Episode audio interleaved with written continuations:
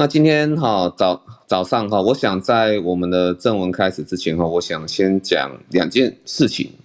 好，一件就是昨天大家有看到哈，傍晚的新闻哈，其实猴痘 已经有第三例哈来到台湾了哈。那我想这个时候还是把猴痘的那个所有的实际情况再讲解一次啊哈。猴痘跟呃在欧美所发现的猴痘哈，其实跟非洲哈原本所流行的猴痘已经有点不大一样。好，因为在原始的猴痘，它是一个人畜共通传染病，好，是因为当地公共卫生的一个问题啊，所以老鼠的分泌物呢会在呃床单呐、衣服啦，哈，你有接触，身上有伤口，可能就会被感染，所以说呢，那那边的那个猴痘的感染者可能就是会满脸痘花这样子啊，哈，但是哈，在那个呃在欧美发现的猴痘哈，英国安全卫生局就报。报告了哈，其实还是有那个呃，以亲密接触哈，以人类之间人与人之间亲密接触的传播为主，那传染力也相当的快哈，但是每天我不知道现在增加的速度是多少，之前上周更新的时候大概是每天大概是会增加五六百人哈，所以说在美国有些地方已经开始去打那个相关的疫苗哈来做预防这样子啊哈。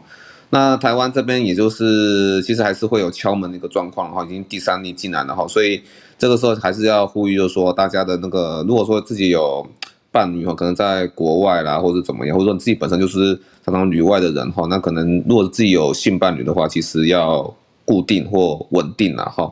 那另外就是那个也是要提倡安全性行为这样子，好，那大概。能够讲的就是讲那猴痘的 Rt 值哈，那目前是呃，我看 Your local epidemiologist 你的呃当地呃传染病学学家哈那边布洛格他讲的是一点二九，不过那个是平均值啦，因为毕竟是人与人之间的亲密关系。如果说你的性伴侣的数量比较泛滥的话哈，那当然是 Rt 值一下就会飙升很高了哈。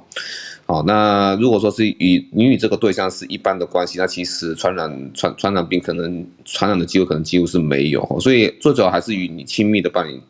之间哈，那安全措施有没有做好？那至于说会不会飞沫传染，其实不太容易。然后，那除非是像天花那样，你嘴巴里面有伤口，那水泡破掉了，那整个口水都是病毒。所以说天花哈，他们的那个当时的传染力哈，大概是有到三差不多了，三以上了哈。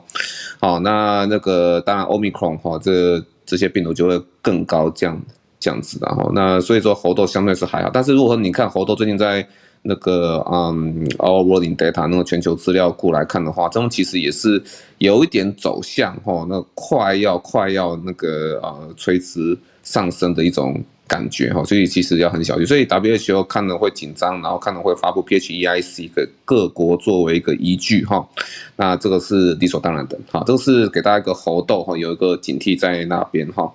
好，那这是一个。那第二个就是天气最近是比较热。哦，那有点夸夸张了哈，所以说呃，欧洲那边呐哈，欧洲那边因为毕竟欧洲白人他们都是比较注重在装暖气，哈，所以说一旦没有冷气的话，他们可能夏天热浪来可能会死掉比较多人哈。那我们其实是有冷气是还好，但是如果夏天持续没有在外面补充水分的话，哈，其实还是有热中暑的一个风险了哈。热中暑的道理其实很简单，就是一个热伤害最后的一个阶段了哈。你那个在嗯那个啊一开始哈，你要把热代代谢掉，就是要排汗嘛哈，所以说你从血液里面，然后那个我们的汗腺哈，就是用这个来啊抽取水分，把它排出去，让这个水分就是把热能给散发出去嘛哈。呃，但是很显然就要消耗掉你的血液里面的的水量，所以你就要补充水分嘛，哈，这个是很显而易见。但是你慢慢就不补充水分了，然后一直让它去排汗的话，哈，那其实就会产生电解质不平衡，水量太少，血压太低，就会有一些热衰竭的一个状况，人会昏昏的，或者是说电解质不平衡就会有热痉挛的情况。好，那最后就是在那个呃，你的水分哈已经没办法代偿。哦，那血压哈，整个都受到很大的影响，然后甚至下次，我们的脑干里面下视丘哈都已经湿冷的话，我们就瞬间不会排汗了。你不会排汗，人略微浮肿的情况之下，血压都还是很低，你就用少少的水，啊，然后都在持续闷热的环境之下，你你就持续热量就累积哈，那这时候你就中暑。其实大部分的人都是那个意识昏迷的啦，哈，所以这时候你帮他喝水，可能帮他喂水，可能会有呛伤，会有吸入性肺炎的疑虑。大家这样下去呢，你水分持续都没有补充，然后也没有散热的话，就进入横纹肌溶解啦，然后那个肠子缺血坏死变成败血症啦，好，甚至还有很多血栓的形成啊，各式各样的状况都有可能就变成多重器官衰竭，最后就休克死亡了哈。好，所以说你有那个生，你有看到说有疑似热中暑的朋友，就是赶快把他送到急诊区，然后去打静脉点滴，然后并且第一时间要帮他降温，然后那衣服要敞开。有冰块的话，把它放在那个脖子腋下，还有说胯下这些有大血管经过的地方哈。好，那以上就是近期两个事情哈啊，宣导先到这边。那我们现在来看说哈，我们这次进入正题，可以大家可以看上面的一个 median 啊哈，就是传染力啊还是一样。我们我上周就要讲过传染力会持续多久，可是上次都是预印本嘛哈。但是那个 Nature 杂志那篇整理，啊这边是加码他这次又刊登一篇了，看来是有更多的证据，而且这次有特别强调，就是说他用那个呃病毒的培养，viral load 哈，要用病毒的培养哈来做那个一个印证了哈。好，大家可以看正文哈，大家都很好奇说下一波哈，再来一波就是 BA 点五，因为现在台湾慢慢确诊数又开始往上爬了哈，要小心了哈，何时会再来？我倒真的觉得说再来哈，不如展现我们观念正确，然后把下回波峰哈，把流感把它降降低哈。上回说到说那个专家共识认为确诊时只会隔离十天，是传染力降低的普遍经验法则哈，因为美国他们说是五天嘛，可是专家可能都。都在叫了哈，但五天根本就没有，根根本就不够啊！哈，妈，他没有一个那个实质的证据说五天就可以降降低这个社区的传传染了哈，而且就是尽量哈，他有些提提到说快筛是一个蛮蛮不错的一个标准，这次会再印证一次了哈，就是尽量快筛阴性再出门。所以本周哦，这一周哈又一篇正式发表证实这个说法哈，加码本周正式发表一篇美国波士顿的追踪。调查哦，这是那个那个麻省理工学院那那边后出来的，不过这个样本有点小了哈，就是总共有四十人，然后统计确诊后第六天开始的快筛阳性率、症状还有病毒培养的阳性率哈，其中三十六人，也就是四十里面，你四十人里面的三十六人，九十 percent 哈完成了三剂疫苗。诶，这跟我们年轻族群接种三剂疫苗的比例是很接近的哈，所以可以可以当成是我们的一个小样本，看看结果是如何。那平均年龄哈，大概是三十三岁到三十五岁，然后呢，大概是各半的哈，男生女生这样子。那这些人从快筛阳性或是有症状开始为确诊第零天了哈。那在这四十人中哦，只有十名参与者，二十五 percent 哈，在第六天啊，快筛结果为阴性。哦，你看哦，就是大概有四分之三人在这个呃第六天都还是阳性哈，好，所以都到第十四天才才成才真的说全部都阴性了哈。好，那先说有哪些因素是跟这个呃穿这个快筛变成阴性哈，那就是也就是说快筛持续阳性的那个时间哈是无关的哈。第一个年龄无关。好，那第二个，好，但因为这偏年轻啊，所以说这其实年龄也当成是参考。不过后面两个就很重要，就是说那接种疫苗后的时间 的多寡，还有说当下哈 PCR 的那个 CT 值哈，那接任就是 P C 高低哈，跟你那个持续阳性花会有多少时间哈，变成阴性啊，会要变成阴性会花掉多少时间，一点关系都没有哈。你的 CT 值还有疫苗接种后的时间，好，这两个。好，那接下来就是我们来讲这报告的结果了哈。那当然七十五 percent 四分之三人在第六天仍然快筛是阳性，好，那三十五 percent 的人在第六天病毒培养哈是阳性，快筛哈阳性哦。然后三七十五 percent 的七十五 percent 的人第六天快筛阳性哦，好，然后呢三十五 percent 的人在第六天病毒培养是阳性哦，哦，就是代表说里面至少一半是病毒是活的啦，哦。那约略百分之五十快筛呈阳性人具有实质传染力了哈。那无症状哈与有症状者，哈哦无症状与无症状与有症状者哈，那各自哈首次快筛呈现阴性的平均天数哈有无差异哈。那总共有七名的无症状者，大概是呃需要八天了哈。那三十三名的有症状者哈，那要快筛要变成阴性，大概需要九九点多天了。那都大概加减三加加减二点五这样子啊哈。但是它其实 P 值是零点一四啊，所以说这个就当做是参考就可以。我个人是看起来觉得好像差异不是很大哈。那在同一天当下哈，那报告无症状的个体中哈，那。第六天至第十四天快筛阳性者其实很频繁，那中间因为这样本少嘛哈，但是总共做了这些人总共第六天到第十四天哈都无症状的个个体，总共做了九十次的一个 rapid test 哈，那总共有六十一次其实都是阳性了哈，所以其实你的那个七天之后哈，你我们在我们回到台湾来哈，你七天之后。哦，你你隔离结束之后，你症状退去不代表哈，你真的没有传染力了哈。症状已经不是判定这是否呃有传染力的一个依据哈，因为那仅仅是你的免疫反应而已了哈。好，那第六天哦，对，其中十七人，哈，就是这个抽样，这十七人跟。跟那个什么其他前面什么有无症状啊，或是那个快筛快筛是否阳性阴性啊，那个没有关系，我就纯粹抽十七个人出来哈，那进行了病毒培养的测试哈，十七人里面有十二位是快筛阳哈，这个体里面哈有六个人病毒培养结果呢为阳性，好，好，结果就是一半哈，跟跟刚才那个结论是一样的，那六个人培养病毒结果为阳性，然后两个人是这六个人里面哈有两个人是症状改善。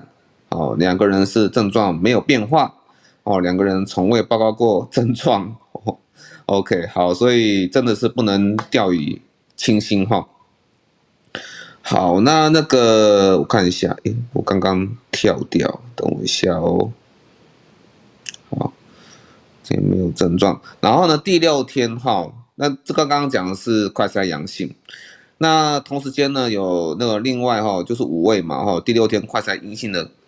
个个体哈，病毒培养皆没有阳性报告，所以快筛在感染后其实是传染力的一个指标啊哈。你看哦，就是你真的是快筛阴性的话，第六天之后你快筛如果是阴性的话，其实就呃可以比较能够印证说你是没有传染力，然后呢你跟别人交流哈，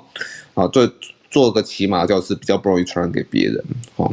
所以说快筛阴性其实是还蛮重要，就是为什么说我们在那个自主隔离哎不对。讲错了，自主管理期是七天结束之后呢，后面七天哈，那你真的要快在阴性才能够出门。但是其实大家会比较呃担心的是是说哈，就是你在自主管大家都松了嘛哈，所以其实还是会跟家人去做接触。那那个如果说你是持续跟那个呃没有确诊的呃那个同住家人的话哈，其实在后面的自主管理期间还是要很小心的哈。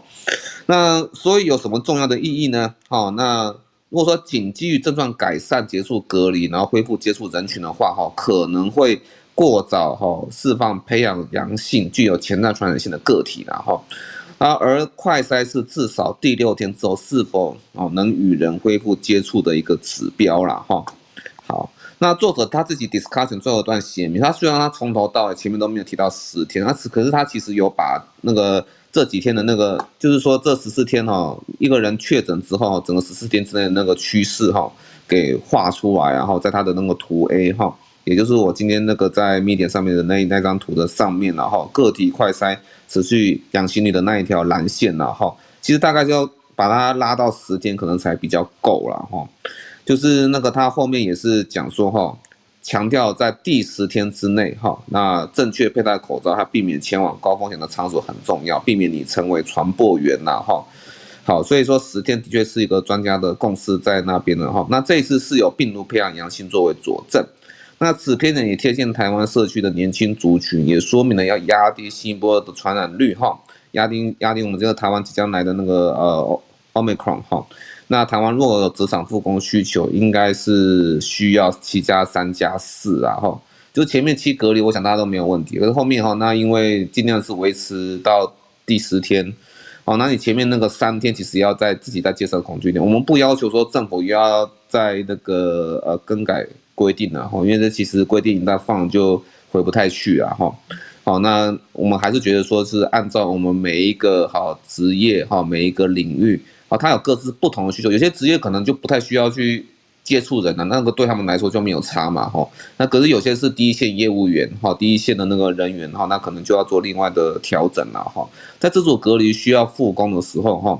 哎，对，对不起，我讲错了，应该是。自主管理需要复工的时候，那前面三天尽量避免更多的接触，那并且哈一再强调快筛成为把关的依据了哈，你快筛是阴性后，你才能够说恢复与你家至少与你家人之间的接触了哈。啊，再次呼吁说，职场主管依据上述的说明，订立符合自己的职业特色员工的感控指引了哈。好，那大概就是以上的呼吁啊，那个这边就是。呃，那个跟大家稍微讲解一下说哈，其实跟结论跟那个上一周是一样的哈，大概十天它是一个指标，你千万第六天、第七天不要掉以轻心哈，因为你如果快筛还是阳性的话，那个是代表你有传染力，你的病毒还在活跃复制那些病毒蛋白哈。那以上大概就先讲到这边哈。好，那如果说没有问题的话，我们就先到劳伦斯这边来喽。嗨，OK。嗨，大家好，我是上个礼拜有一点热衰竭的 Lawrence。嗨，不好意思，上周请了假。那这周讲三个大点，好，先讲一下今天等下会 cover 的三个 topic。第一个部分是简单讲一下双教双价疫苗的事情，再来讲讲一下那个美国长新冠各种追踪的论文，我简单汇集了一下，以及他们所谓长新冠办公室成立这一系列的 topic。最后来讲一个社会实验，就说，哎，远端工作到底它的一些成效如何？有些有人用实验的模式做出一点成果了，所以比较是劳动面的东西。那我也会稍稍补充一下美国现况，就关于猴痘这件事情，它引发了另外一个新的小小的议题。那我们开始喽。好了，那先想一下这个叫做双价疫苗，九月见六千六百万订单。它呃，好，我们在进入这个正题以前。本周数字再跟大家更新一下啦。本周平均一一七三五一人确诊，下降百分之七点三，这是连续第二周微幅下降。你一样啦，因为我们在高原上面，就是一直没有真的下去过。你可以说没有那么高，就是台地啦。好，差不多。那平均六一一二人住院，下降百分之四点四，平均三百七十四七十八人死亡，下降百分之四点七。也就是因为我们的美国死亡人数每天都还是好几百人的状况下，所以基本上 CDC 说我们现有的所有政策，就等于说我们并没有要打算跟大家说，哎，我们那个 COVID 已经结束喽这件事情，就直到我这个数字真的可以降到百人以下，他们才有可能会真的去改变这个相关的政策。来自于那个 NBC、NBC 跟 NBC 都有相关的报道。那比较难过的是，这次的疫苗施打，无论是第一针或是二两针以上的，都上升不到百分之零点零五。所以基本上现在你真的说美国没有什么人在 care 疫苗了吗？好，基本上是这样子，没错。那以其他部分来看一下周别吧，有八个州上升疫情了，十四州不变，然后二十九个州下降，现在已经基本上是 BA 五的天下了，所以这些资料都可以在 CDC 官网可以看得到。那其他有一点小花边性质，叫做诶，大家知道拜登的病情吗？哇，美国媒体真的是对这东西特别的关注。你打开各种各个报纸，打开 COVID News，你发现拜登病情报的比真正的疫情还要严重呢。好，所以拜登基本上是先被诊断阳性，然后在我不在那个礼拜，他就是再去测一次，诶，又复阳了。但他们现在有去归纳真正原因，说应该是他就是那个百分之五左右。或者低于百分之五使用 Paxlovid，你一开始会变成阴性，但是可能会短期的复阳，但这段时间复阳基本上是没有症状的，是这种情况。那可喜可贺，可呃对，反正就是很高兴，这个周末拜登终于阴性了，因此他们又多写了一篇报道。对，真是可圈可点，可歌可泣，可喜可贺，可口可乐。对，我觉得这非常的没有意义，但是跟大家讲还是讲一声啦。啊，但是我们来说一些比较有意义的东西吧。拜登政府在上周五宣布，让全民在九月打得到所谓的双价疫苗，这是针对 Omicron BA one 当时调制的。专家还是很多人认为说，他当时既然是针对 BA one，我们不应该奢望他对 BA 四跟 BA 五是有就是我们充分保护力。毕竟有一件事情就是，哎，我们后来我们之前都说过，每一个疫苗它可以针对死亡的保护力、对重症的保护力，但这些数字基本上都是真的开打有足够实验的状况。但是基本上。这个双价疫苗，它概念上就是我们把针对 BA one 的这一株给放进去以后，哎，就准备加上去开打。所以你真正的临床资料其实是非常欠缺的。但是由于 Moderna 跟那个 Pfizer 他们都各自交出了他们的一些简单的资料，当然这些人基本上不是什么看防死亡，就是直接告诉你是防感染。因为大家相信吧，就是已经很久一段时间，我们都说了，打疫苗我们是要防重症、防死亡，而不是跟你说你真的一定能防感染。那现在又出一个说，哎，我们现在如果真打这个所谓的双价疫苗，是有可能防感染的哦。所以基本上它是不是有可能再变成一个所谓的 game changer，这就很难说了。但是我们就先把这个小小的希望把它点燃了。那刚刚说六千六百万，不是指全部加起来六千六百万，它是纯粹的莫德纳，他们就下了六千六百万订单。先前辉瑞他们本身就已经有承诺了一点零五亿剂的疫苗。那这些资料是怎么怎么回事？哎，我怎么忽然有那么多疫苗？如果大家有听一周刊听很久的话，你们应该会有一点点印象，大概在距离现在三到四个月前，没错，时间就是过得那么快，在春季的时候。拜登政府一再强调，希望国会通过他们的购买疫苗的那些预算，结果一再被打枪，所以拜登政府就说：“好，你们不给我们通过预算，对不对？没关系，我们就停止发放那么多的快筛，因为他本身有想要做更多的快筛补贴。于是挖东墙补西墙，这个补的倒还也可以啦。”就是他把当时那些本来应该要拿来购买更多快筛试剂给民众的钱移过来买疫苗，反正他们说目标还是先凑满，让美国每个人可以打到一针的分量。这是他们现这是现在政府方说法啊，白宫方说法。那这个其实是上个礼拜五就已经有的一些资讯，只是对刚好我不在，所以我把它先空到现在来让大家知道一下。所以如果真的要问的话，这不是我自己掰出来的数字。就等于说，拜登政府说：“哎、我们预计九月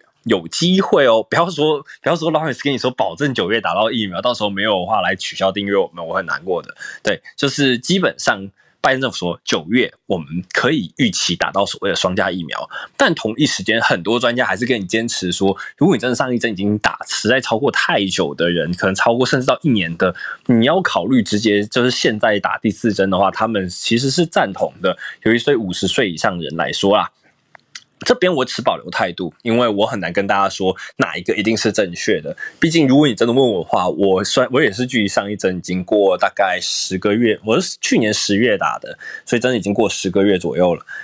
那他就对我就愿意等到双价疫苗出来再去打下一针，否则你真的注剂打完四针，你要打第五针的话，人家可能也不大敢给你去施打。虽说基本上都是自由新政的，但是疫苗的政策在美国确实有一点点小小的乱，让大家先稍稍知道一下。所以整篇的重点就是，拜登政府宣布全民应该在九月可以打到针对奥密克戎疫苗，然后现在正在使用当时的各种费经费来进行采买，这是第一大部分，希望对大家有一点点的帮助啦。OK，所以这是关于疫苗。OK，那我先讲本周的重点间，我觉得是一个。很复杂、很复杂的 topic。我要讲的是关于长新冠，它其实有非常非常多的环节。诶，对啊，一样啊。大家来一周刊听那么久了，其实各位对 Long COVID 一定不陌生，因为从它是有什么原因，可能是从各式血栓造成的，它可能有什么样的影响，它的定义我们说要到几个月以上等等，这些都是我们其实已经 cover 很多次的议题。但是现在真正我们有个新的议题，叫说，诶，真的有长新冠发生以后。它到底影响了什么？可以先直接告诉大家，嗯、这篇我我先说一下我的 title 叫做“长新冠追踪两年，办公室炮火连连”。首先，先跟大家说一下，我现在贴上来是跟那个 Kaiser Fund 那个 Family Foundation KFF 的一些研究整合，基本上是跟大家说，你可以。期许啦，我们有，因为一样，美国很多时候我们不可能真的每个人都给你诊断一下说，哦，你有这个症状，它是不是新冠造成的？所以我们只能说它是一个估算的总值。那上千万的美国人可能会有带着长新冠，那至于这个长新冠什么时候才会离开你，这个答案是我们其实谁都不确定的。那在这个前提之下，其实不同人一样，我们虽然说有那个 WHO 定义的长新冠，但是现在真的你要问美国人说，哎，你的症你现在症状是什么？大家其实很不确定。所以我来跟大家讲个几个不同的研究跟相关资讯好了。我现在贴的就是开这 Family Foundation，它只是让大家知道说这个东西对于后面 healthcare coverage，就像说美国不是全民健保嘛，你的长新冠接下来就诊很多的费用等等，或是甚至它对劳动力的影响，它可能会让一些人无法正常劳动，这都是一些美国接下来需要注意到的事项。甚至有人说，长新冠是美国现健康体系遇到的下一个重大危机，甚至它可能会造成一定的劳动力损失。这件事情我觉得是不容忽视的。好，这是关于长新冠 topic 的第一小点。我我我会切成四个小点。就第一件事情叫做劳动力问题不容忽视，是长新冠造成的第一个环节。那第二个环节，我就来跟大家讲一些关于有一些论文的相关资料啦。那第二个是让大家知道说，哎，刚刚所谓的两年是怎么回事呢？JAMA 近日发表的一篇，在跟大家说，哦，这算是对于人民让大家说自己去填写一些相关资讯，但是我觉得算是有一定的参考性质。那叫做他们针对一百六十八个一路配合到现在的病人。他们就是当时得过 COVID 的病人，已经追踪两年的时间，结果发现百分之八十八点二可能长新冠里面造成所谓的嗅觉、嗅味觉丧失是完全恢复的。但是这换言之，再告诉大家说百分之十一点几，我们就算百分之十二左右，是有可能在两年内你所有的嗅味觉并没有到完全恢复哦。一样，这不是医生诊断说你真的没有恢复，而这个东西，因为一样啊，请问你要怎么去判断一个人是否就会觉得有一点点的丧丧失呢？这其实本身是有一个模糊空间，但是这确实是引发了一个小小的议题。那结合我现在要说的第三个小点叫做。我们 Johns Hopkins 也有也有医师跳出来说，其实基本上就是你的，你如果有嗅味觉丧失，这是在 COVID 来之前，其实是一个阿兹海默前兆的一个可能性。因为有其他相关研究，就是在讲说 loss of 那个呃 smell and taste 的这个环节。但是很不幸的是，现在有点像这两个问题把它混在一起了，所以这不是一个纯粹可以来预预预测你有没有阿兹海默。但反之，嗅味觉丧失可能是一个偏长期的东西，所以它需要长期进行的这些诊断啊、调查等等，都会是我们接下来需要关心的一个要点。好，就这件事情结合到了第一点嘛，刚刚说了什么？这个就是我们美国的新健康保险的一些需要绑上去的问题，因为我们如果没有办法把这个用所有的健保给 cover 掉的话，那是不是你得过新冠的人，你觉得你有长新冠，最后你都是要自己花钱去做检测呢？针对这件事情，其实拜登政府在四月的时候就已经跟大家说了一件事情，叫做我们会出资，希望大家那个我们成立一个长新冠办公室。那这个长新冠办公室，他们政府当时说的很冠冕堂皇，说哦，我们会去很快研究出什么造成长新冠，怎么解决长新冠等等相关的问题。那当然，只要政府跟你说了一点点跟承诺有关的话的话，那就一定会免不了大量的抨击。那这个抨击来自于什么呢？好，那最后这边就是。刚刚讲的前三个小点，现在进入第四个小点，也就是这本次所谓长新冠办公室的要素，那就是，哎，其实现在基本上，长新冠的办公室好像没有想象中做的那么好，哎，好，这个是怎么回事？我来跟大家说。诶，基本上这个办公室现在真正没你没有一个实质的作为，甚至它的名称，他们有一些规划都没有。然后等于说是政府有说成立以后，现在它是在网络上面有一些网站资料。如果有兴趣的话，可以搜寻 covid dot gov covid dot gov 斜线 long covid，你就会找到。他们是属于 CDC Department of Health and Human Services，说接下来预计要多成立的。上面的资料其实基本上都是一些公开资料，以及前几天公开的各种文件都是老调常亮，就是都是会重谈一些老调。我们并没有得到关于长新冠新的资讯，就只知道说哦，这些可能被判定为长新冠，甚至他没有直接采取 WHO 的标准，他把就是你得多久算长新冠这件事情根本没有定一个调调，所以这件事情被各方抨击的非常惨。另外也是像刚刚说到的啊，如何预防长新冠，或是刚刚提到的。你长新冠可能会造成的潜在风险，其实政府都没有把它讲得太过明确。但是我觉得里面有一个环节是，因为我说嘛，大家都在批评，可是这边有一个环节，我相信大家听了会觉得还不错，那叫做其实现在长新冠被纳入 American Disability Act，就是那个美国残残疾人士的那个相关法律里面，认知为你是 dis。Abled，你是残疾人士，你的选项之一可以是 Long COVID，而他受到了州法律以及那个就是联邦法律，这就是它是有两个层级的雇主可以使用的。就换言之，如果一个人他是得了长新冠，认知认为自己受到这些相关的伤害。然后，例如说，长期觉得有一些小的认知障碍，长期脑雾，长期等等等。然后你认为说你是 disabled，你有你要去进行一些诊断的话，你是可以去申请一些关于就是 disability 相关的补助，或是你要去使用一些相关的福利是可行的。对，这是现在我认为当大家可以做一个小小参考的东西。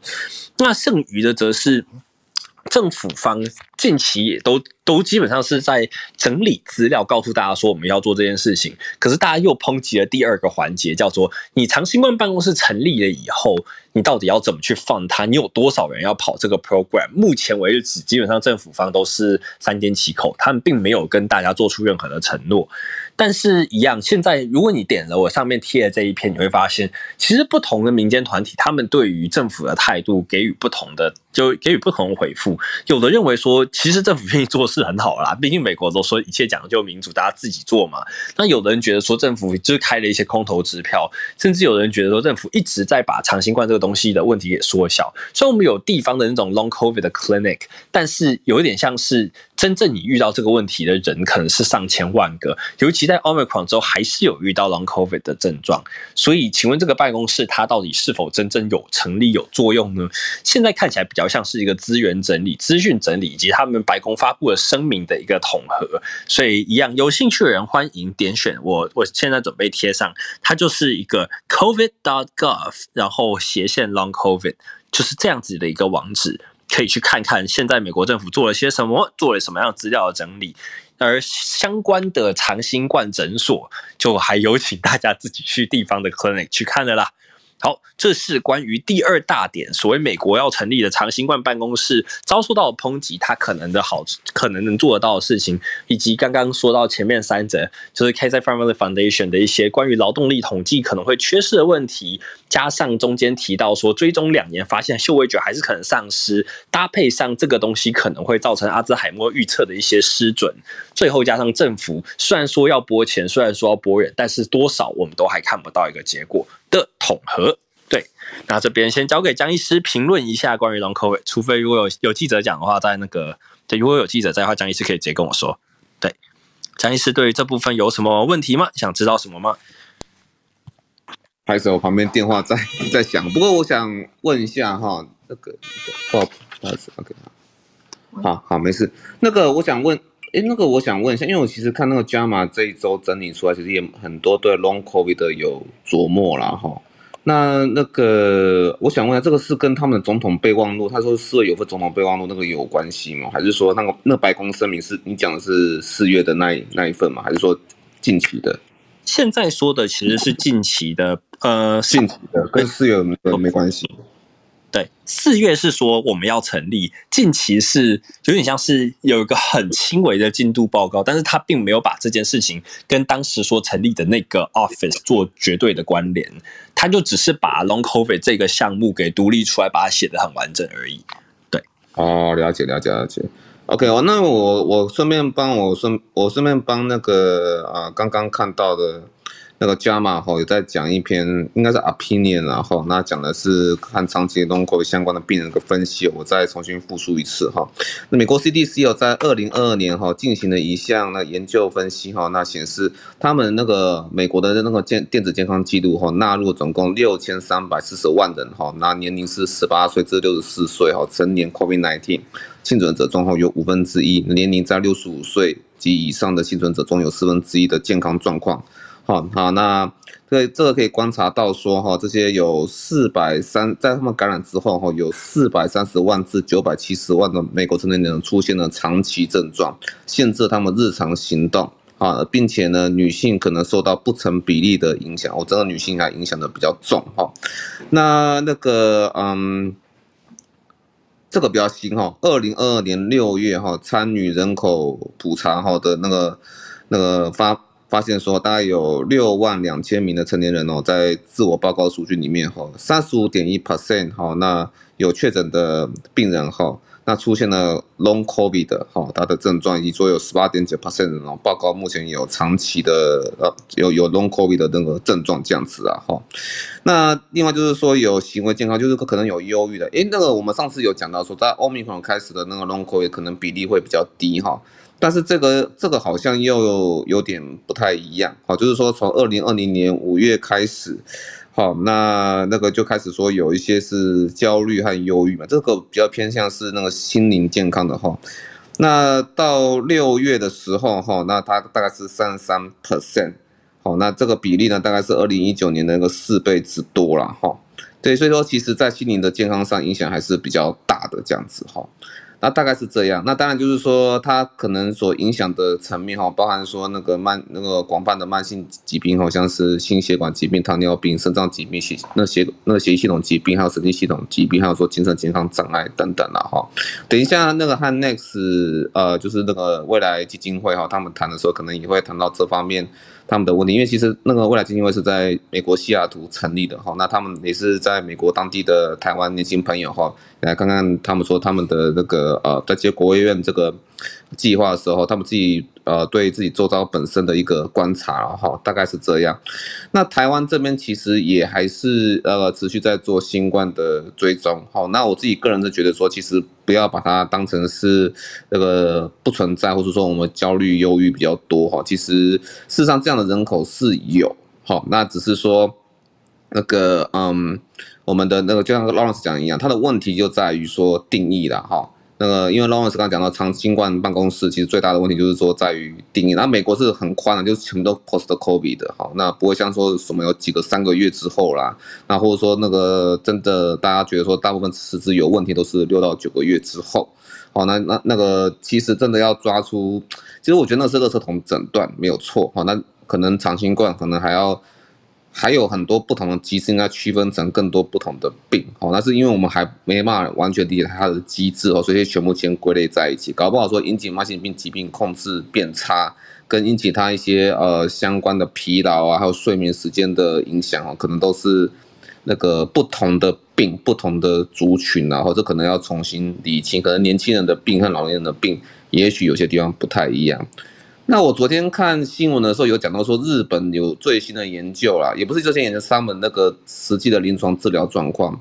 欧美哈有在尝试使用那个那个呃血液末梢循环的药物啊，感觉可感觉效果很差，但是在那个呃日本这边哈有在说，因为有一些可能嗅味觉丧失啊，或是说有一些因为 COVID-19 就得了欧米孔之后有咽喉炎的喉咙会如刀割这样痛嘛哈。哦那可能就是离那个脑底部比较近，哦，所以说他们会尝试在我们的那个上颚的部分，哈，去涂上，应该是说咽，应该是说在在上颚后面啊，在那个呃咽部啦，哈，应该是鼻咽啦，哈，鼻大概是鼻咽的那个位位置，口咽或鼻咽的位。位置哈，给它涂上那个呃氯化锌啊，哈，这个还蛮特别的，可以说有效降低 COVID 那是他那是他们讲的啦，哈，我还不知道说他们的那个那个根据是为何，这个是有有这个是还蛮。猎奇的哈，这个大家都看看后面消息是发展的如何，因为各国都在尝试做治疗哈，我们就看看后续那个大家的那个报告哈，大概是这样。其实台湾、亚洲，然后还有欧美都有同步在进行，那可是要提醒大家说，长新冠它可能是各式各样不同的问题，只是我们先以垃圾桶的方式把它做个总称这样哈。好，那我先讲到这边。好，谢谢江医师的 comments 跟补充。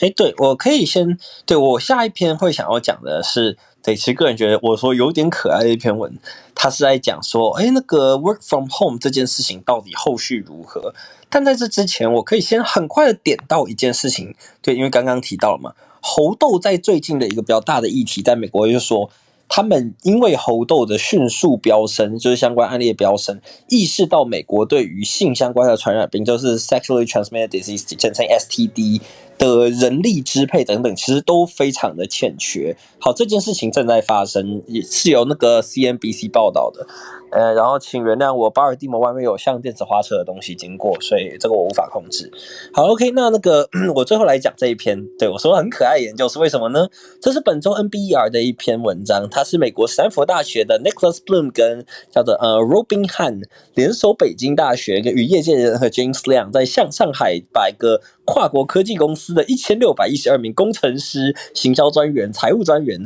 用生日日期进行分组，就说，例如说我生日是十二号。嘛，那就是十二这个数字算是双数组。那如果有人是八月一号的，他就是那个单数组。单数组的人一周允许你在家工作两天，就礼拜三跟礼拜五。双数组你要全部都在公司工作。由去年七月十七二十七号开始，然后为期六个月。对，呃，他们是有分批收案，最后一批最后一个收收案的很浪漫的，在今年情人节结束了这个相关的分配问题。然后先说有趣的几个点哈，第一个，你被分配到可以 work from home 的小组，你有百分之三十五的，就降低了离职率大约百分之三十五。对，这是个很有趣的东西，而同时得到来自员工很多正面回馈，尤其是本身需要通勤以及有小孩的族群，他们给予非常显著的正面回馈。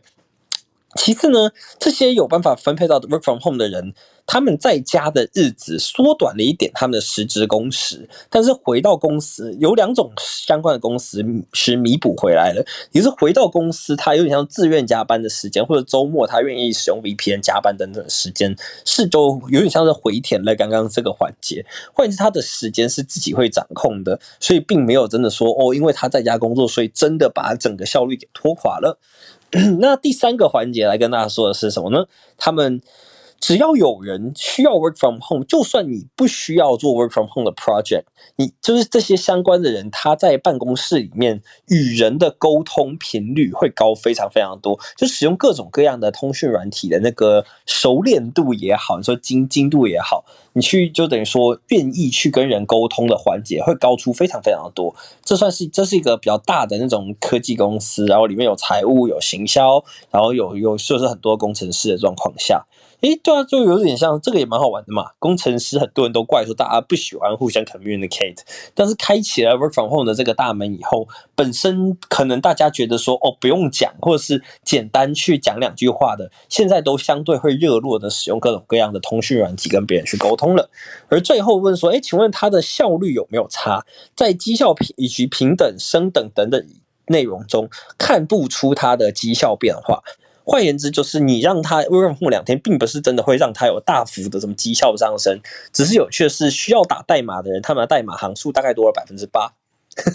所以我才说这是一个还蛮可爱的社会实验，让大家小小的参考一下。毕竟接下来我说，我们疫情开始趋缓以后，这个世界会在下一个炒的东西，就是到底 Elon Musk 是对的，还是 Airbnb 是对的？到底你是不是真的要给我回去工作，还是其实你远端工作会有非常非常多的好处？这是。我们疫情结束以后，大家会慢慢去争论，以及会 reshape the society，让这个社会重新想一想，到底我们劳动力是要怎么分配的一个有还蛮重要的环节。所以这边就是 NBR 一篇文章，让大家稍微了解一下。以上是我今天的分享，这里是 Lawrence，谢谢大家收听。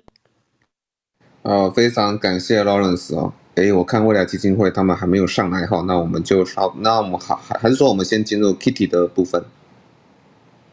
哦，好的，江医师，谢谢。Okay.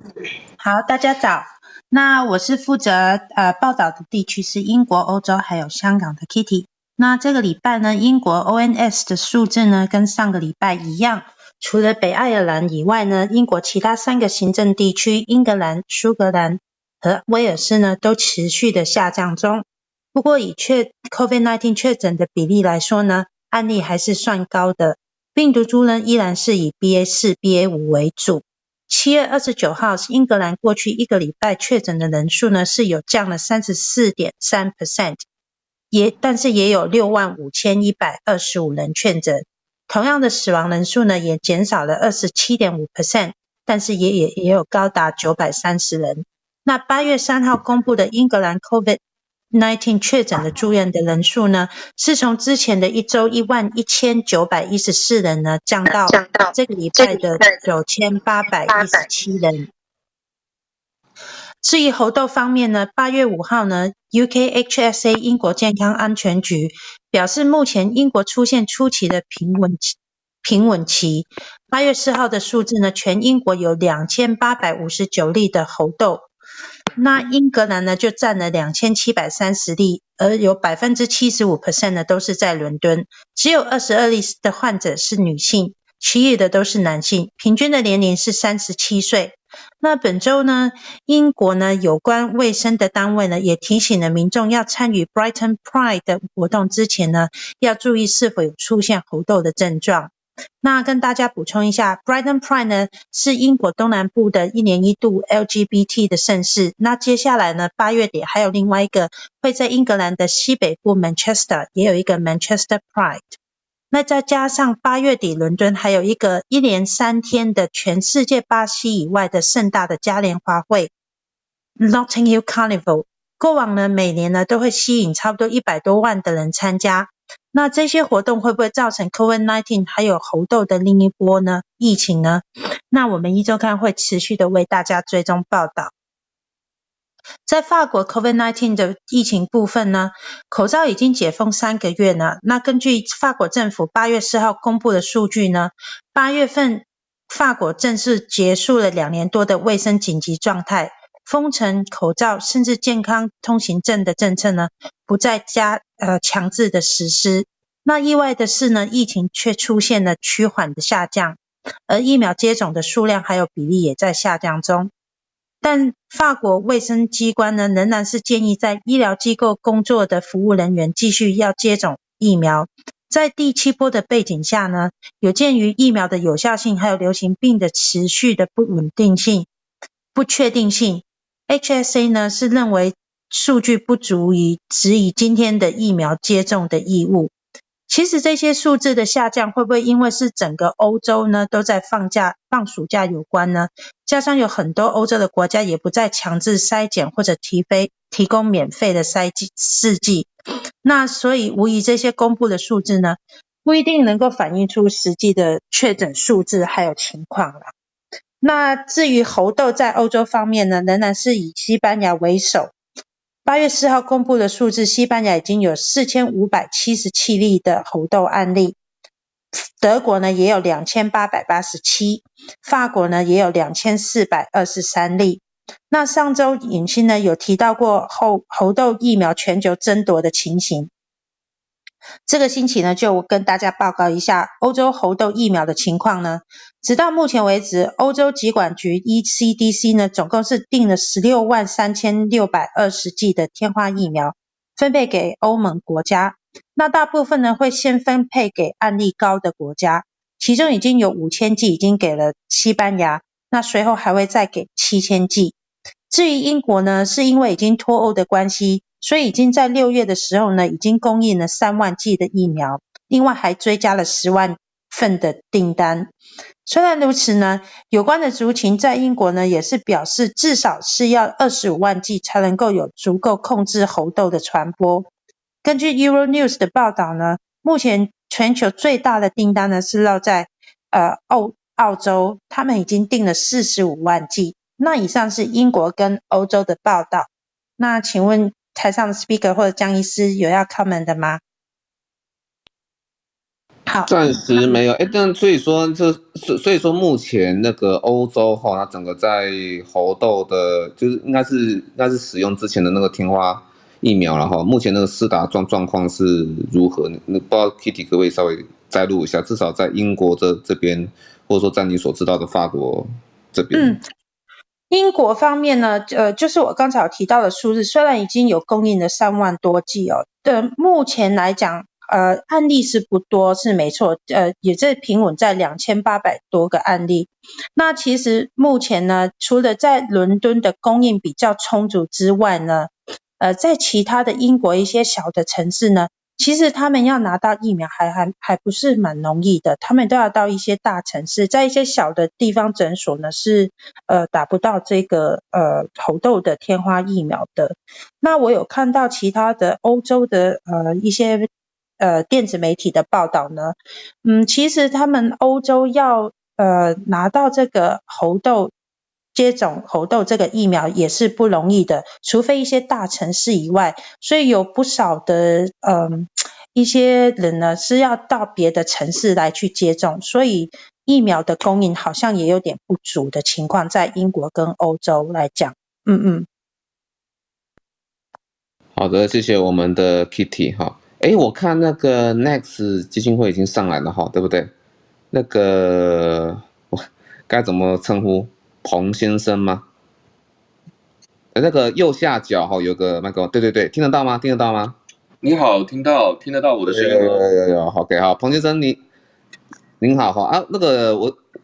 我想说哈，接下来因为我们一周刊就是说在这边哈会有一群早上每周日早上固定的听众，然后呢之后再做那个 Podcast 在不然 Star 在 Spotify 然后 Apple Podcast 的话也会有固定收听的人啦哈。那所以在那个我们可以的受众这边，我们先帮你们做那个第一步的一个宣传。那我自己稍微说明一下，就是针对这个国。国务院，等下来听听那个、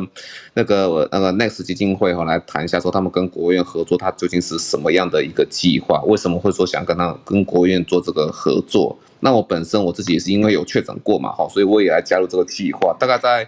八月十五号哈，接受他们的那个那个简体哈，就是说他们要取我的简体之后呢哈，那那个我会把这个事情做成一个记录，然后在我这边把它宣传出来哈，大概是这样。那我们不如说就把时间留给彭先生呢，来这边说做一个整体哈，复原者联盟哈，它是一个什么样的台湾的防疫研究计划，然后还有说未来基金会和国卫院哈之间的合作关系，以及稍微跟大家介绍一下那个未来基金会这样子，好，谢谢。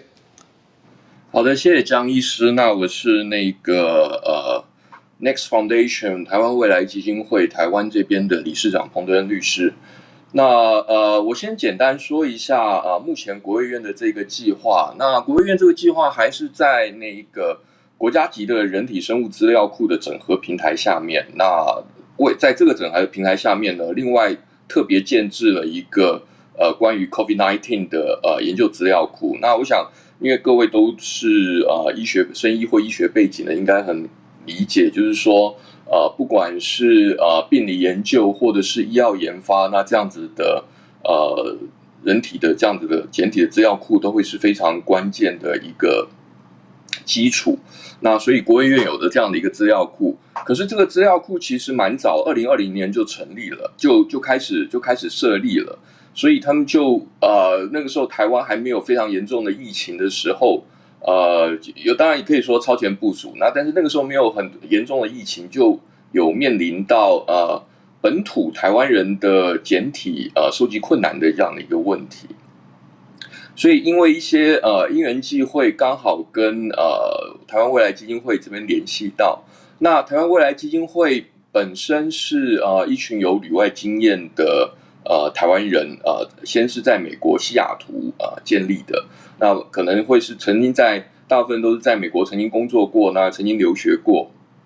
所以那个时候呃，国务院跟台湾未来基金会双方一拍即合，就是哎呃，台湾未来基金会这边 Next 这边呢有啊、呃、非常多有旅外经验，那不管是在疫情期间有回来，或者是呃刚好不管是因为旅行或者出差回来台湾。然后曾经在国外确诊，那这个时候其实是呃让这个呃国务院的资料库有机会取得呃确诊者检体的一个非常好的一个机会，所以双方大概在二零二一年底的时候开始接触，说啊、也许可以透过呃 Next Foundation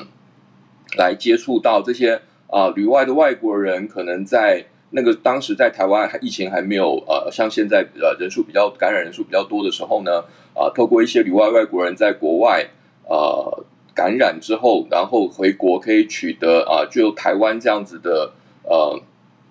呃人种关系的呃基因那个人体的检体资料，那一开始的发源是这样，那不过很快的刚好呃在呃差不多这个计划准备要上线的时候呢，那。国内就开始了啊，疫情的爆发，那感染人数开始上升，那那我们的整个的呃宣传的一些计划呢，就稍微有了一些改变，就变成说，我们也就不太需要呃，只是针对了这些旅外的呃台湾的台湾的一些侨民啊，或者是旅外的啊工作的台湾人，那但是我们这些所有的宣传的资料啊啊行销的一些方式都已经准备好了。所以、呃，就刚好借由这样子那个疫情在台湾感染人数提升的一个呃状况之下呢，就啊、呃、顺势的在这个时间就推出了这样的一个计划，也就不再只针对海外的台湾人，同时也针对国内的国人，希望能够呃尽快的充实丰富台湾的人体生物资料库的呃简体的丰富度。那这个呢，以上大概就是呃呃国卫院跟 Next Foundation 这样建合作建立的一个大概的一个背景关系，诶，所以是一开始是做海外台湾人哦，我、哦、这个还蛮让我蛮蛮意外的。是呃，因为那个 Next Foundation 这边，呃，我们有一些台湾的人才资料库，啊，包含我们自己，还有跟一些其他的平台的合作，所以我们有一些海外台湾人的一些联系。那包含如果呃他们需要回来，那有些时候呃 Next Foundation 在台湾也会帮他们办一些呃分享会啊啊，或者一些什么样的活动，就是包含旅外的工作啊、职涯生活这样子的呃一些活动。所以我们呃有一些就本身跟本身就有一些海外人才的。呃，资料库，那也有一些平台合作，所以等于我们会是一个 channel，呃，能够联系到一些在海外工作的台湾人。那那个时候国外的疫情，呃，相对的比较严重，那很多台湾人在国外感染又复原的状况，呃，人数上相对在台湾那个时候一天几百例几百例的时候，相对起来就比较多，所以呃，在呃二一年底，就是去年底的时候，台湾疫情还没有呃。爆发感染人数这么多的时候，确实的发想是说，哎，能不能透过呃 Next 基金会跟一些海外人才的呃平台呢，能够联系，那包含我们自己的资料库，那能够透过这样子的方式，能够增加裁剪的一个数量。了解，哎，那在海外的话，Lawrence，你当初有听过这计划吗？Lawrence。哎，Hello，Lawrence，我稍微介绍一下哈，我们 Lawrence 是在 John Hopkins 那那边然后做那个呃健康管理和相关的一些统计然后，那我们之其实我们之前节目也有像是那个在呃奥利冈的那个 Dr. Lian 哈，不过那个所以说我想在因为可能是在美国的台湾人哈是稍微比较散了一点然后可能也许在那个西岸有知道，但是东岸就未必会。知道，不过这一次是还比较好，就是因为台湾人也开始是走尝试去走向共存了哈。毕业点图这一波感染真的是还蛮多的哈。那毕业点图下降，其实在下降的时候其实也没有下降的很很快了哈。那现在很快就要迎来，现在已经开始准备要毕业点，因为是我们现在每日确诊数已经开始在往上爬了哈。但是不过就是说，这个计划也是鼓励各位有确诊的朋友哈，就是那个在自己康复之后，如果说可以增加一些那个防疫的呃一些贡献的话哈，可以来参与这个计划。不过我想问一下，Next 就你们所知，就是除了说国务院可能说是增加人体资料库之后，那国务院有没有说这些人体资料库会作为何用呢？是特别研究呢那个呃台湾人在啊感感染之后啊，他一些比比较特殊的反应吗？或者说是用来寻求开发药物吗？还是说是什么样的一个应用呢？呃，好的，我觉得这个问题很好。我就是说，呃，当然，Next 并不是国卫院，我们并没有办法代表国卫院说发发言说他们的呃整个计划的详情跟内容。不过大致上，国卫院扮演的角色会是比较前端的呃基础研究。那并不一定说这一个生物资料库一定会马上的涉及到后端的，不管是医药开发，或者是呃疫苗，或者是什么样的一个呃目的啊，明确的目的，这个不一定。所以呃，国卫院的在整个国家研究的扮演的角色，在这个生物资料库的可能会比较在于前端的资料的收集。那因为我自己是呃法律跟生物双背景。那我也明，我们也明白说这个生物资料库的呃敏感度，所以基本上 Next 只是协助国卫院在呃推广跟行销整个计划。那呃经过了入口连接之后，所有的呃联系的资讯跟未来后续的裁剪，那 Next 这边都不会直接的摄入，都是让呃。呃，那个病患跟国卫院这边直接的联络，那所有的资料库的建置跟内容全部都在呃国家卫生研究院里面。Next 这边并不会直接的呃收集任何的资料。好的，谢谢我们的那个未来基金会啊，哈。那我稍微帮大家补充一下，那我其实觉得说，针对就是说，因为我们都是一直在啊看别国的 paper 嘛，哈，包含说像美国有华盛顿大学那个超大型退伍军人的研究，哈，好，那这个刚刚 Lawrence 所报的那些长新冠啊，哈，其实也是那个啊美国累积累积有非常多族群的一个。研究。但是说哈，如果说别的国家的 paper 是不是完全都适合应用在台湾哈？那其实不一定是那么一回事。好，那我先讲一下我们目前已经知道的背景。好像是那日本嘛，他们一点二五亿的人口。好，那那个呃，他们的脑炎哈，儿童脑炎，好，那回顾起来是十例，啊，但是我们呢，大概就是两千三百万人啊，却有超过二十例，那这样看起来，大概我们的发生率是超过日本的，大概就是日本的，诶，这样子十啊二十例，对，差不多了，哦，十倍了哈，差不多十。十倍了哈，那其实其实跟我们那时候遭受到那个肠病毒七十一型的时候，也有脑炎那个状况是一样的哈。那香港哈回顾起来也是两例哈，所以香港那时候爆出有两例的那个小儿脑炎的时候，其实我们这边算是没有警警觉到的啦哈。不过不过这个也没办法，因为实在是案例，当时的国外案例是太少。好，那。那就是说，在国外有蛮多 MIS-C 的案例，可是，在台湾是不是相对比较少？哈，这个可能还要再看累积。但如果能够事前预防是最好了哈。那大家也看到说，像长新冠哈，在事后确诊也有别的很多国家都有不同的治疗的方向。我刚刚讲说，欧美都是试试看是吃美国啦，应该不是欧欧洲，应该应该是美国，然后也在试试看给长新冠的病人吃脑血清做尝试。好，然后在日本的话，就是在那个口咽哈，或者说在那个呃鼻咽这边哈，去涂上那个那个氯化锌了哈。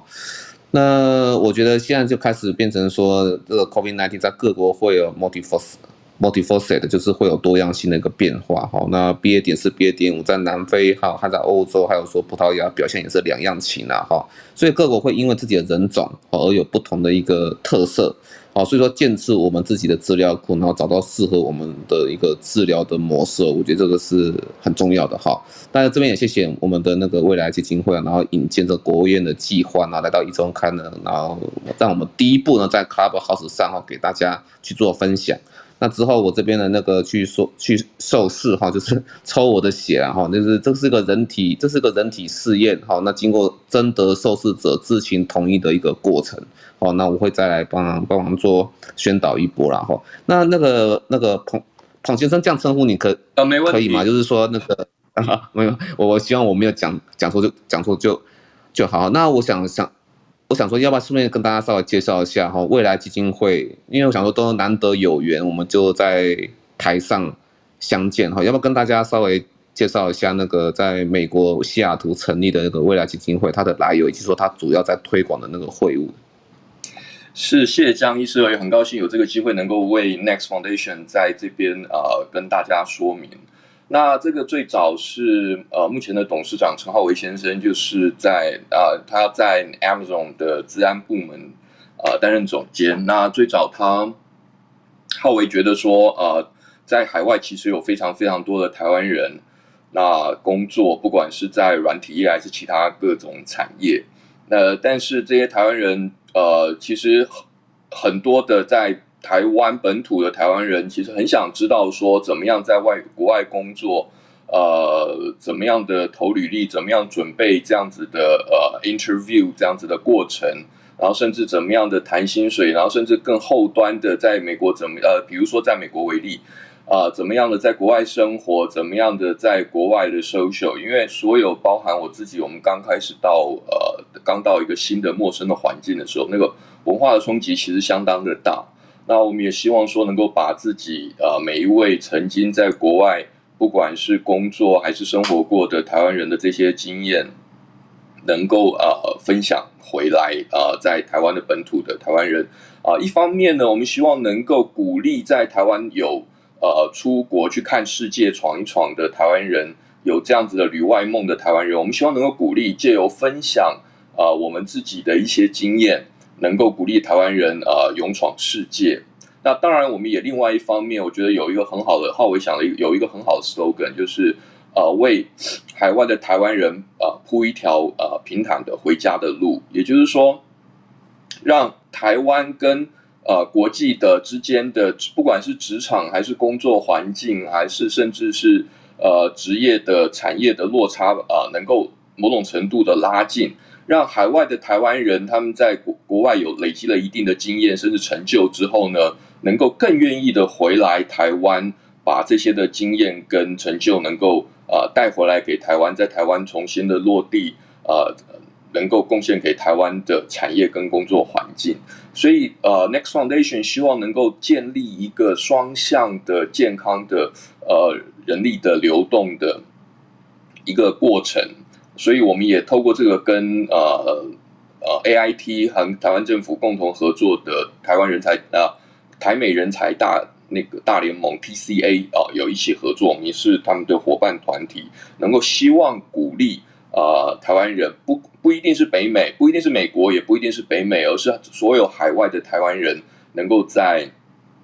啊、呃、闯荡啊、呃、闯荡挑战全世界的职涯之外，能够也把经验啊、呃、带回。台湾，所以我们也我们的组织当然目前是一方面在美国西雅图，这个是呃核心的呃基金会的 headquarters。那台湾这边目前也有一个法人，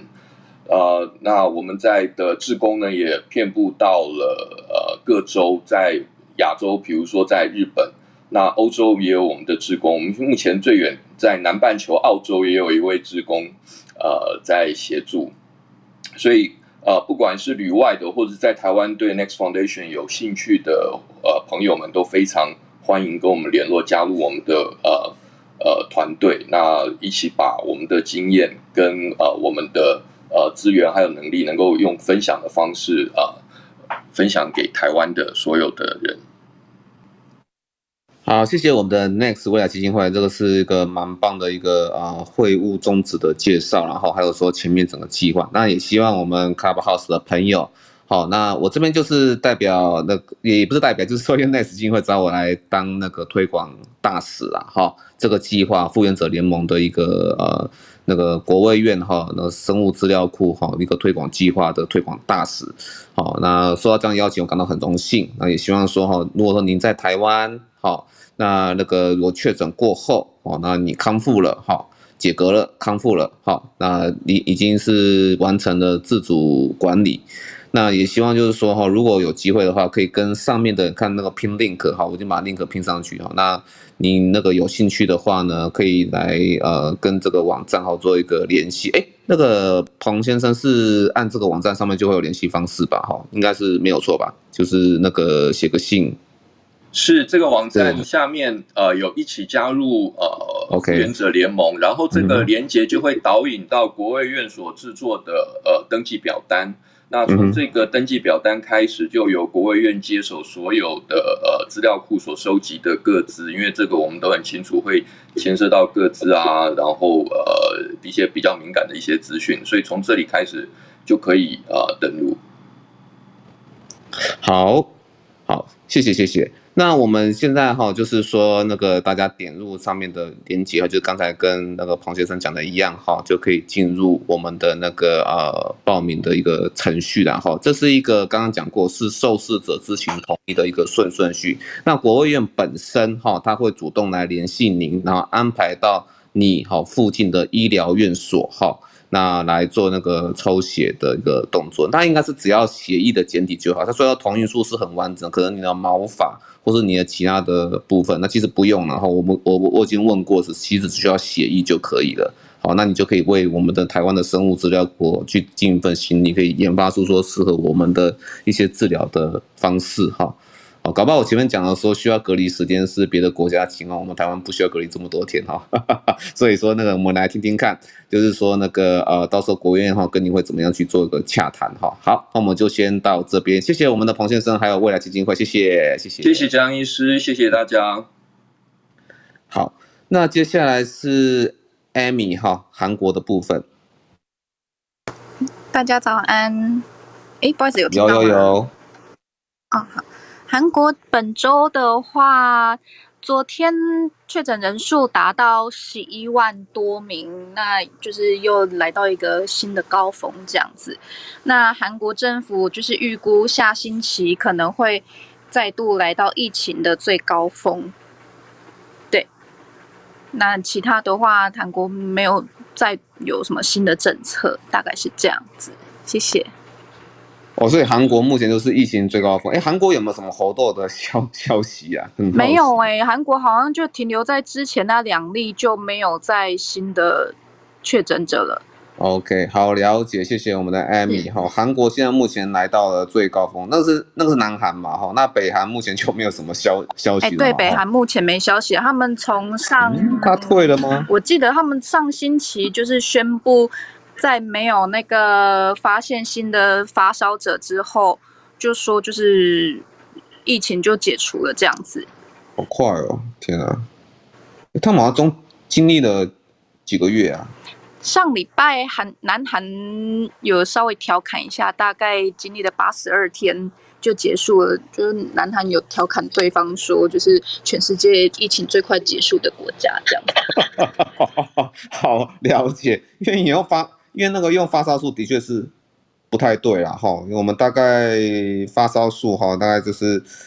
顶多只有三分之一的人口会啊，所以说你确诊的人口可能还潜在哈，那些黑数大概还要再乘上两倍这样子啦哈，还有那个三分之二。那其实，在疫情退去的时候，是大部分人真的会有典型症状也非常的少，都是意外检查被发现的，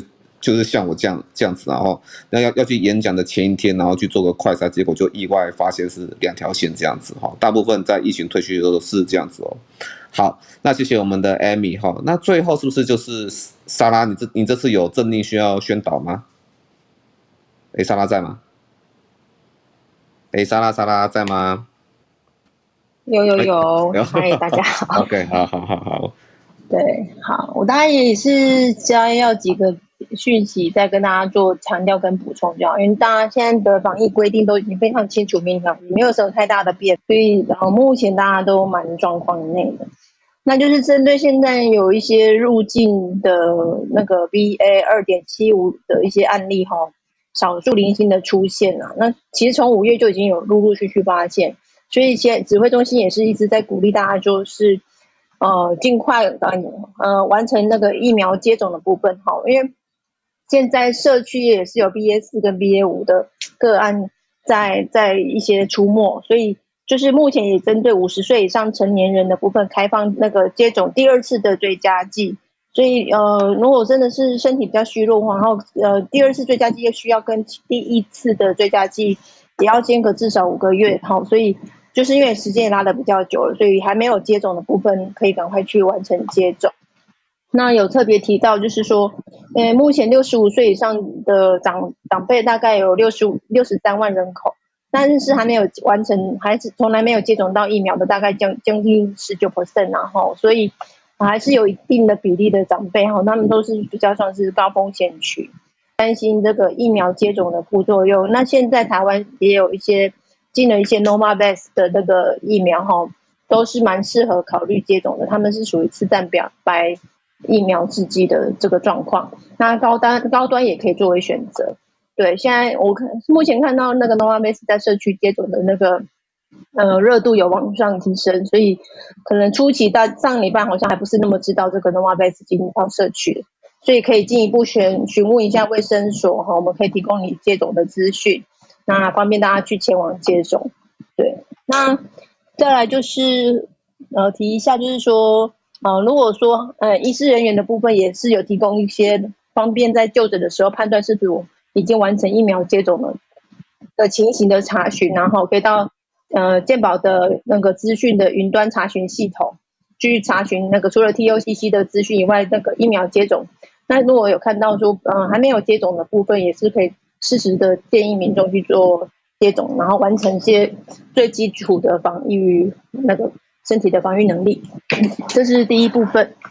那第二部分会跟大家提提醒的部分就是猴痘。那因为现在已经在 WHO 已经将猴痘列为那个国际关注公共卫生紧急事件了，然后就是 PHEIC 的一些公卫事件。那在台湾的部分，猴痘也是列为第二类的法定传染病。那如果有符合这个传染病定义的部分呢，医师都需要在二十四小时内啊、通报卫生主管机关。那如果民众有相关的一些疑似症状，也是要那个尽速告知，然后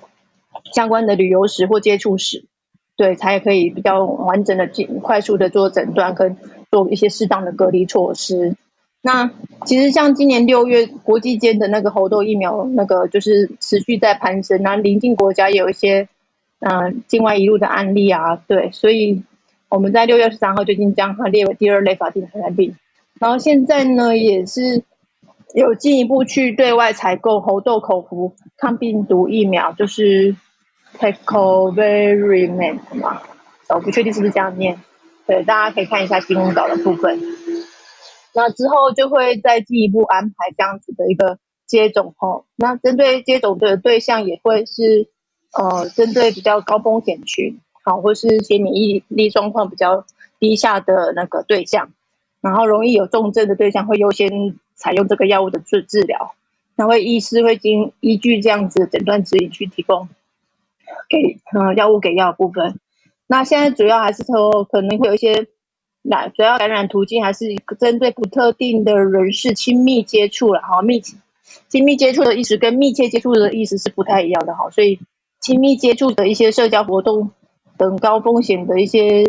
呃行为或是场域的话，那如果有一些就是从国外入境的话，有一些呃发烧啊、皮肤的一些病灶，像红疹、丘疹、水泡、脓泡的疑似症状的话，也是可以主动告知。航空人员或是机场的检疫人员，然后迅速安排就医，然后尽量将这样子的一个病例阻禁在国外，然后避免传染到国内，让他那个国内的疫疫情的风险提升。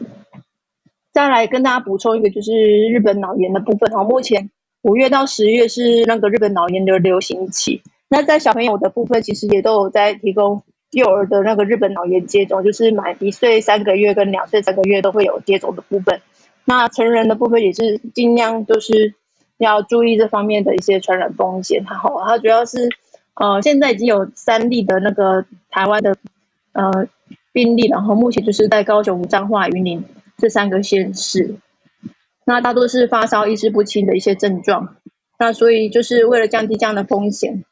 就是呃尽量就是。它还是主要透过病媒蚊的传播，然后，所以就是有必要的话，可以是去接种这样子的疫苗，哈，降低这样子的传染。然后该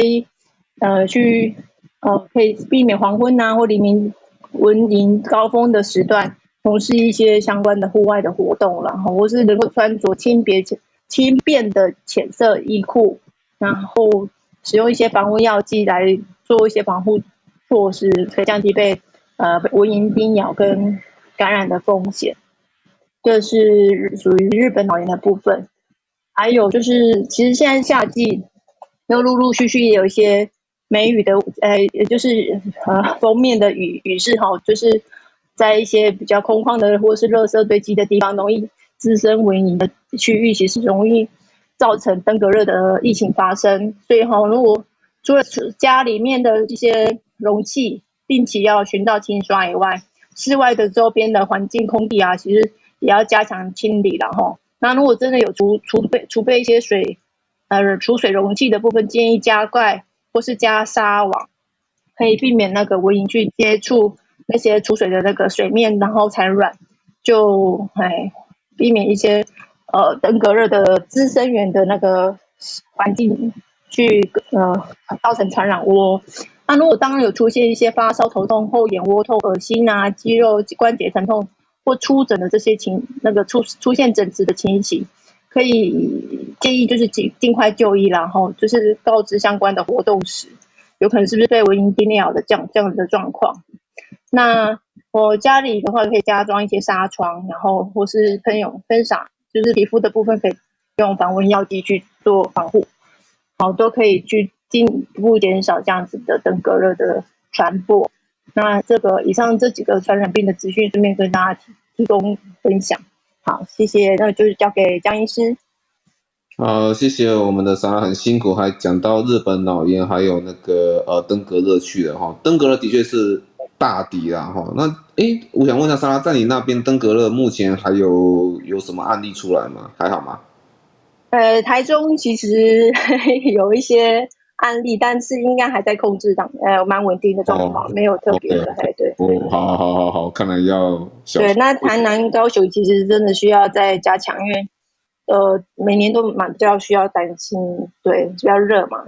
对，OK OK，了解了解。不过我觉得最热还是最近大家要小心那个热中暑情况啊，像那个我们的 Lawrence 就是，这上上次上次没有办法来，就是因为热中暑他中奖了哈。那那个这一次当然是因为季节的变化哈，那它差不多是日本脑炎的那个活跃的期间，所以要小心一下蚊虫。好，那天气也比较湿热啦哈，所以说那个那个其实有一另外一位医师有分享说，有些那个老人。独居哈，它的环境现在是有鼻癌的一个状况，那其实也要很小心，说在免疫力很差的情况之下，你可能会有一些那个呃相关细菌或霉菌的一个肺炎的感染然后，或者是说是跌倒就会造成你比较严重的蜂窝性组织炎，因为伤口有就让病原体从那边进去这样子哈。好，那大概先分享到以上这样，那我们这一次哈一周刊就在这边先做个结束了哈。那我们一分钟官方，也谢谢我们的未来基金会来这边宣传复原者联盟哈国卫院的一个。防疫研究计划，希望大家来加入哈。那我们那开个音乐好，那那个呃一分钟之后，好一一到两分钟之后把它关房哈。那就先这样了，大家拜拜。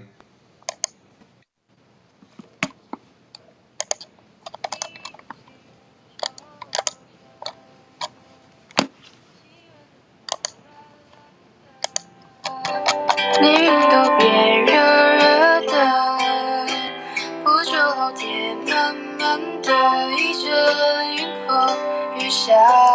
过哦耶耶耶耶气温爬升到无法再忍受索性闭上了双眼让想象任意改变场景两个人也一起散着步我的脸也轻轻贴着你胸口听到心跳在乎我和你一样温度，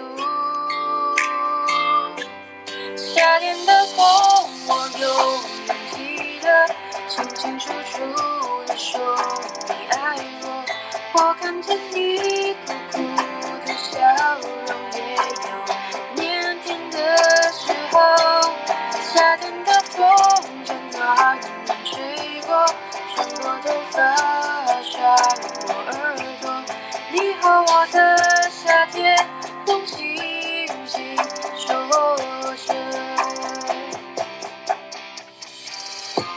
懒懒的海风，吹到高高的山峰，温的风，山的风，吹成了山风。温柔懒懒的海风，吹到高高的山峰，温的风，山的风，吹成了山风。温柔懒懒的海风，吹到高高的山峰，温的风，山的风，吹成了山风。为什么你不在？问山风，你会回来？场景两个人一起散着步我的脸也轻轻贴着你胸口听到心跳在乎我天气一样温度。夏天的风我永远记得？清清楚楚的说你爱我。